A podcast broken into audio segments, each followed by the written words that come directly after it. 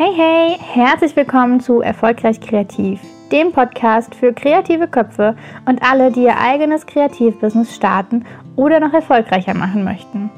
Ich bin Lisa von Lisa Kreativ und nehme dich in diesem Podcast mit auf den Weg in mein kreatives Business. Dabei gebe ich dir meine wertvollsten Tipps und Tricks, wie auch du mit deinem Kreativaccount noch mehr Menschen inspirieren und begeistern kannst. Hallo, schön, dass du wieder da bist. Heute geht es um Lettering bzw. meine besten fünf Tipps für Anfänger, die mit dem Handlettering und dem Brushlettering starten möchten. Allererster Tipp ist tatsächlich für das Brushlettering, benutze kleine Brushpens am Anfang. Danach, also ne, lerne mit dem kleinen Brushpen und meiner äh, Erfahrung nach hast du dann einfach schnellere Erfolgserlebnisse, ich hatte auch mit den großen Brushpens angefangen und die Ergebnisse haben mir überhaupt nicht gefallen. Es war total verwackelt und ja, also jeder, der eben ne, schon mal probiert hat, mit einem großen Brushpen zu schreiben, der weiß vielleicht jetzt auch, von was ich rede. Daher mein absoluter Tipp, nutzt einen kleinen Brushpen für den Anfang. Äh, hier kann ich eben immer noch, sind immer noch meine Lieblinge, hier kann ich absolut den Pentel Sign Pen Touch empfehlen und den Tombow Fudenosuke, Fudenosuke oder wie auch immer man ihn nennt. Im letzten Workshop hat er übrigens direkt mal einen Spitznamen bekommen, weil ihn keiner aussprechen konnte. Und ja, also von daher nutzt erstmal den kleinen Brushpen. Lernen mit dem kleinen Brushpen die Stifthaltung, lernen generell einfach die ähm, Formen, also die, das, das ganze Schreiben mit einem kleinen Brushpen. Und du wirst sehen, es klappt dann auch relativ gut, also relativ schnell auch gut äh, mit einem großen Brushpen. Das ist definitiv meine Erfahrung. Deswegen ist in meinen Materialkits von den Workshops auch immer ein kleiner Brushpen enthalten, eben entweder der Pentel oder der ähm, Tombow. Und ja, ich gebe dann immer nochmal den anderen von beiden nochmal rum zum Testen, dass eben jeder Teilnehmer auch den Vergleich hat. Äh, und ja, also bisher sind immer alle super, super zufrieden mit dem kleinen Brushpen. Wenn ich nämlich dann auch später die großen Brushpens rumgebe, dann wissen sie auch, was ich meine. Und ja, das ist definitiv Tipp Nummer 1, kleine Brushpens. Tipp Nummer 2, glattes Papier. Glattes Papier ist super, super, super wichtig. Also hier ist wirklich also kein normales Kopierpapier. Ähm, die beiden genannten Stifte sind zwar relativ robust von der Spitze her, also wirklich glattes Papier ist äh, ganz extrem wichtig bei den großen Brushpens und da gibt es auch empfindlichere Spitzen und weniger empfindlichere Spitzen. Da würde ich auch ähm, ja, nochmal noch mal zur Vorsicht äh, aufrufen, eben bei den großen. Die kleinen Brushpens sind ein bisschen robuster, sag ich jetzt mal. Aber ich würde auch hier einfach für das Schreibgefühl glattes Papier empfehlen. Ganz, äh, also der absolute Tipp eben ist ein 500 Blatt Stapel Kopierpapier. Aber Achtung, es ist von Claire Fontaine. Es ist spezielles Kopierpapier. Und darauf kann man echt super schreiben. 100 Gramm würde ich da jetzt auch wieder empfehlen, denn den Tipp hatte ich damals von der lieben Frau Hölle und ich finde das auch nach wie vor super. Meine ganzen Lettering Guides werden auch auf diesem Papier gedruckt. Das heißt, in meinem Workshop bekommst du eben auch dieses Papier zum Testen, zum Üben äh, auf dem kompletten Guide eben. Und das ist für mich immer so der Faktor, wenn ich mir einen 500 Gramm Stapel kaufe, dann habe ich genug Papier äh, zur Hand. Also ich bin jemand, wenn ich mir einen Block kaufe, der nur 20 Blätter hat, dann fange ich jetzt schon an zu rechnen, soll ich überhaupt drauf üben? Aber wenn ich jetzt das Blatt voll schreibe, dann habe ich ja nur noch 19 Blätter. Dann habe ich so eine kleine Blockade im Kopf, wo ich sage, oh Gott, ich kann da jetzt nicht drauf schreiben oder ich bin dann echt so, oh Gott, ich, ich traue mich nicht, nein und Hilfe. Deswegen, das erste, was ich gemacht habe, war, ich habe mir einen 500 Gramm, äh, 500 Blatt Stapel Papier gekauft und hatte somit einfach genug Papier zu Hause. Also ich hatte nicht dieses Gefühl, oh mein Gott, wenn ich jetzt ein Papier verschwende, dann ja, habe ich eben nur noch 19, ne? Also dann ist der Block ja gleich leer. Und bei den 500 Blatt, die haben wirklich auch super lange gehalten. Und ich hatte dann ja angefangen mit den Workshops. Da war er dann super schnell leer. Aber davor habe ich den jetzt erstmal so nicht leer bekommen. Das heißt, zweiter Tipp, glattes Papier, meine Empfehlung, Claire Fontaine. Ich verlinke es euch auch unten in den Show Notes nochmal. Das ist auf jeden Fall ein super Papier. Da gibt es auch teilweise eben einen großen Fünferpack und den kann man sich dann ja auch mit zwei, drei Freundinnen teilen und das einfach aufteilen. Dann ist es sogar noch mal günstiger. Wenn man je nachdem, wie gut ausgestattet die Schreibwarengeschäfte oder ähm, ne, so Copyshops sind, kann man das sogar dort bekommen, also vor Ort. Ähm, da müsst, müsst ihr einfach mal schauen, was ihr da so in der Nähe habt. Ich kann es auf jeden Fall extrem empfehlen. Dann dritter Tipp, das ist so meine persönliche Erfahrung wieder. Kauf Einzelstifte und keine Sets. Was meine ich damit? Ähm, kaufe Einzelstifte im Sinne von von irgendeiner Marke, kauf dir erstmal einen Stift, teste damit.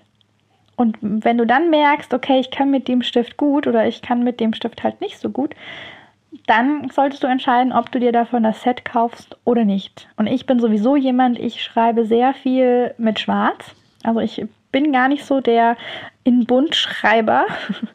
ähm, ich nutze das, die, die bunten Stifte eher für Highlights, für zum Aquarellieren, für die Splashies, aber zum reinen Schreiben bin ich eher meistens eben bei Schwarz. Deswegen habe ich mir am Anfang von sämtlichen Firmen zuerst mal den schwarzen Einzelstift bestellt.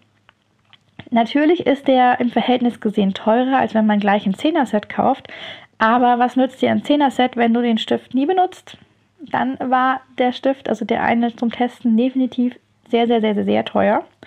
Und wenn du natürlich die Möglichkeit hast, einen Kreativtreff zu haben, wo du mit anderen dich zusammen äh, triffst und austauschst, dann darfst du mit Sicherheit auch deren Stifte mal kurz testen. Oder eben wie bei meinem Workshop, ich habe einen riesigen, riesigen Testtisch Dort kannst du dich durch äh, so ziemlich alle Stifte irgendwie äh, testen, die dir jetzt so bekannt sind und die, ähm, ja, also da ist wirklich einiges da. Es sind von sämtlichen Marken einfach Stifte da und du kannst testen, mit welchen du gut klarkommst, mit welchen du weniger gut klarkommst und entsprechend nach dem Workshop dann gezielt deine Favoriten kaufen. Aber wirklich mein Tipp, kaufe Einzelstifte zum Üben, zum Testen oder eben dann halt die Variante teste, bevor du kaufst. Also ich würde nicht unbedingt mir jetzt einen 36er Pack von irgendeiner Stiftefirma kaufen, wenn ich nicht weiß, wie die Stifte sind, ob ich mit denen klarkomme. Also da wäre ich vorsichtig, denn da kann man wirklich auch Geld sparen, indem man zuerst nur in einen Stift investiert. Genau. Tipp Nummer 4, zeichne dir Hilfslinien. Am Anfang habe ich immer und immer und überall Hilfslinien gezeichnet. Ich hatte dann das Geodreieck und so ein anderes äh, geometrisches Lineal, irgendwas schon alles parat, denn ich konnte wirklich keine zwei Buchstaben in der gleichen Höhe und auf der gleichen Linie schreiben. Man lernt das definitiv. Also es wird viel, viel besser. In ein paar Monaten sieht das ganz anders aus und du wirst maximal vielleicht noch eine Linie unten hier hinmalen und die obere schon mal weglassen oder eben auch gar nicht mehr immer eine Linie hinmachen. Und was du auch machen kannst, je nach Papier, leg dir einfach ein Linienblatt drunter. Da braucht man noch nicht mal zwingend einen Leuchttisch. Es gibt auch sehr dünne Papiere. Da kenne ich zum Beispiel von ähm, Canson. Ich weiß nie, wie man diese Marke ausspricht. Ich sage immer Canson. ähm, ja, auf jeden Fall gibt es da ein Markerpapier XL Media. Das ist der lilane Block. Und den zum Beispiel kann ich super empfehlen für Linienblatt drunterlegen und drauf schreiben. Der ist auch sehr, sehr glatt. Also da kann man auch jetzt mit den großen Brushpens gut schreiben. Und da könnt ihr halt so ein bisschen die Linien durchschimmern lassen. Ne? Dann habt ihr so ein bisschen Linien ohne Linien zu zeichnen. Denn mir ging dieses Linienzeichnen sehr schnell auf den Keks. Und dann hatte ich keine Lust mehr dazu. Und ja, da habe ich dann eben nach Alternativen gesucht. Und das war so eine Möglichkeit mit diesem Durchpausen, dass man einfach die Linien so ein bisschen unten drunter legt und dann trotzdem relativ gerade schreiben kann. Genau. Tipp Nummer 5 und somit auch schon der letzte Tipp wäre, suche dir Challenges. Das heißt, suche dir auf Instagram Challenges, suche dir vielleicht auch einfach Freunde, mit denen du dich gegenseitig so ein bisschen challengen kannst. Auf Instagram gibt es auf jeden Fall inzwischen gefühlt eine Million Challenges pro Monat. Teilweise sind es wirklich nur einzelne Wörter, die man lettert. Ich hatte zum Beispiel ganz am Anfang eine Geschenkanhänger-Challenge. Da waren es immer so ein bis zwei oder drei Wörter. Das war gerade für mich am Anfang super, super, super praktisch, denn ich habe ja, wie gesagt, mit dem kleinen Brushpen geschrieben. Das heißt, ich konnte recht klein schreiben, auch für Geschenkanhänger. Und ich habe eben am Anfang auch diese ganzen Wortkombinationen und welche Schriften mixe ich zusammen. Da habe ich mir noch ein bisschen schwer getan und deswegen hatte ich, war das für mich tatsächlich eine perfekte Einsteiger-Challenge. Es haben auch super, super viele damals mitgemacht. Also ich fand das echt mega cool. Und ja, so lernt man, so kommt man rein. Wenn man jeden Tag, und da waren es ja auch nur ein, zwei Wörter, weil ich als Anfänger, ich konnte noch nicht diese ganzen Sätze und diese ganzen ähm, Sprüche lettern, die die anderen dann teilweise in den Challenges hatten. Deswegen war das für mich einfach nur, es hat mich noch überfordert mit diesen ganzen Sprüchen und so weiter. Und dann war so eine kleine Mini-Challenge mit Geschenkanhängern halt super, super, super cool, weil man ja einfach ähm, diese Geschenkanhänger später verschenken kann. Also es ist auch nichts, was irgendwo im Müll landet oder beziehungsweise einfach nur gelettert wird, damit es halt geübt ist, sondern man konnte das halt gleich wiederverwerten. Und das mag ich total gerne, dass man eben mit den Anfänger-Letterings auch noch anderen eine Freude machen äh, kann und ne, dass man da einfach noch das weiterschenken kann. Und das ist definitiv der Tipp, denn üben, üben, üben ist absolut ein, also ja, ohne Üben funktioniert es leider nicht. Aber ihr werdet sehr schnell merken, dass wenn ihr eben ein paar Tage lang übt, dass ihr dann richtig, richtig Fortschritte macht und es euch immer leichter von der Hand fällt und ihr eben weniger drüber nachdenkt. Und das, also das merkt man wirklich sehr, sehr schnell, auch nach ein paar Tagen und ein paar Wochen schon. Und dann heißt es wirklich dranbleiben, und wenn du die Möglichkeit hast, dann such dir auch einen Kreativtreff in deiner Nähe oder such dir eine, eine Freundin, eine Schwester, die Mama, irgendjemand, der so ein bisschen mit dir lettert. Und dann könnt ihr euch so ein bisschen auch gegenseitig challengen, beziehungsweise ihr merkt ja auch die Fortschritte des anderen und dann wollt ihr natürlich auch wieder üben, damit ihr nicht abgehängt werdet und so. Ne? Also das ist auch wie so ein kleines bisschen dieses gemeinsam, gemeinsam pushen. Ne? So dieses, ja, gemeinsam geht es einfach schneller. Und ja, somit wären wir bei ja, am Ende der, der Folge.